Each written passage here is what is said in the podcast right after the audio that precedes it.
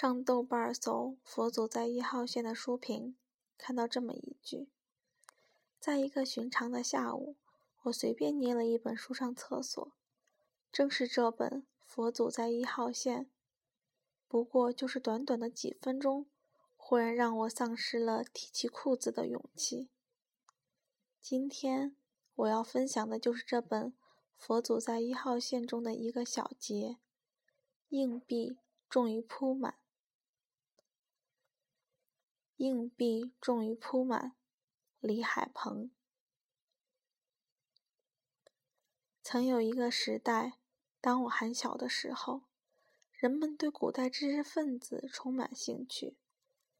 那时的电视剧里最常出现的角色是状元，而不是如今这般全是皇上。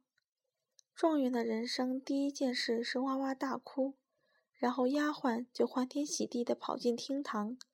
面对观众宣布，夫人生了。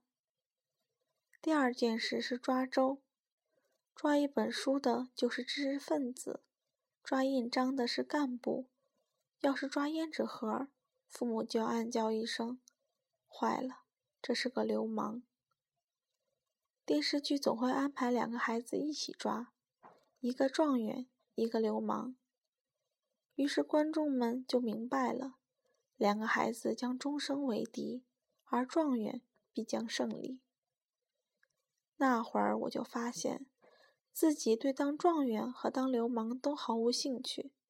要是让我去抓周，我必定要抓一块红烧肉。仓廪实而知礼节，衣食足而知荣辱，那说的是少先队员。我自己的兴趣可全在于永不间断的进食。就像我觉得书是用来撕的，爷爷的眼镜是用来摔的一样，我也觉得这个世界就是用来品尝的。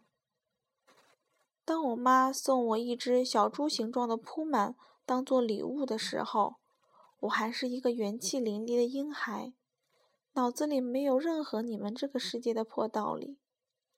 我站在学步车后，顶天立地。觉得漫无目的的自由是天经地义的，而最狂野的梦想就是第一时间花掉每一枚抓到手里的硬币。因此，拿到这只铺满，听说了它的功用之后，我的太阳穴位置就出现了一只网球大的汗珠。这是什么反动东西？成年人总是倾向于给孩子买不适当的玩具。那只铺满就是一个例证。我猜想，大约是某种文化范式促使我妈认为每个幸福的孩子都该有一只铺满。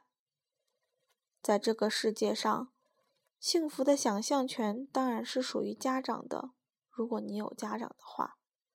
有时候这想象权也归领导。有一年的有一天午夜时分。我坐在上海外滩的石凳上，望着浦东的璀璨星空，心里想：这水晶之城啊，就是你们对幸福的想象。其实我刚刚去过青海，我设想，要是把我在青海见过的那些乡民瞬间移动到这儿，看看什么叫做车如流水马如龙，他们会不会晕掉？会不会发觉自己是些被摒除的家伙？我总是认为，老百姓口袋里的钱比林立大厦重要，就像硬币比铺满重要。每次经过一幢银行大厦时，我都会在心里暗想：好大一只铺满，这铺满里也装着我的钱。因此，我希望央行不要超发货币，免得本来我可以买俩糖球的钱变得只够买一个。经过另一些威严的大楼时，我同样会想：好大一只铺满，这铺满跟我没什么太直接的关系，我只希望它的消化功能不要太好，最好是吃冰棍儿、拉冰棍儿。孔子讲。民可使由之，不可使治之。我觉得这不对。对于一个国家来说，最重要的就是那些最小的小民的幸福。有什么事情，国家不必瞒着他们。国家对于幸福的想象，也该与他们分享。有时我格物致知，感到我们国家治理结构常常可与家庭生活类比。我们的权利怎么对待民众，恰如大人们怎么对待孩子。如今，我们的教育和政治事业都有了些进步，但仍然不够。为何如此呢？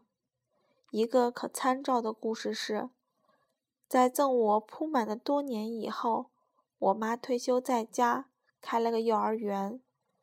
作为一名优秀又严谨的教师，她让那些小孩子们过着一种地狱般的生活，不是学习。最大的两位数是九十九，就是背诵“大学之道，在明明德”。有一回，我终于忍不住跟他商榷了：“你有没有想过，这些小王八蛋唯一的兴趣就是满地打滚呢？”结果是他三天没有理我。我意识到，当一个人的人生价值就维系在某种观念之上时，这个观念。即便错谬，也是不可置疑的。这就是为什么让这个世界变得美好总是困难的。对此，我总是同时有两种态度：第一种是知其不可而为之，尽力促进它变美好；第二种则是留个后手，如果它能变好，我就对它好一点；假如它不能，我就去他娘的！我不觉得我们该过行为物意的生活，更不觉得该过行为意义的生活。我曾经站在学步车后顶天立地呀，如今为什么不能回到人生的原点呢？小时候我的梦想只是吃江米条而已，如今我可以买江米条从北京排到沈阳，一路咔嚓咔嚓吃过去，岂不快哉？我一会儿吃成 S 型，一会儿吃成 B 型。我对世界的贡献就是咔嚓咔嚓吃过去，令沿途君子无不惊诧：这是什么混账东西？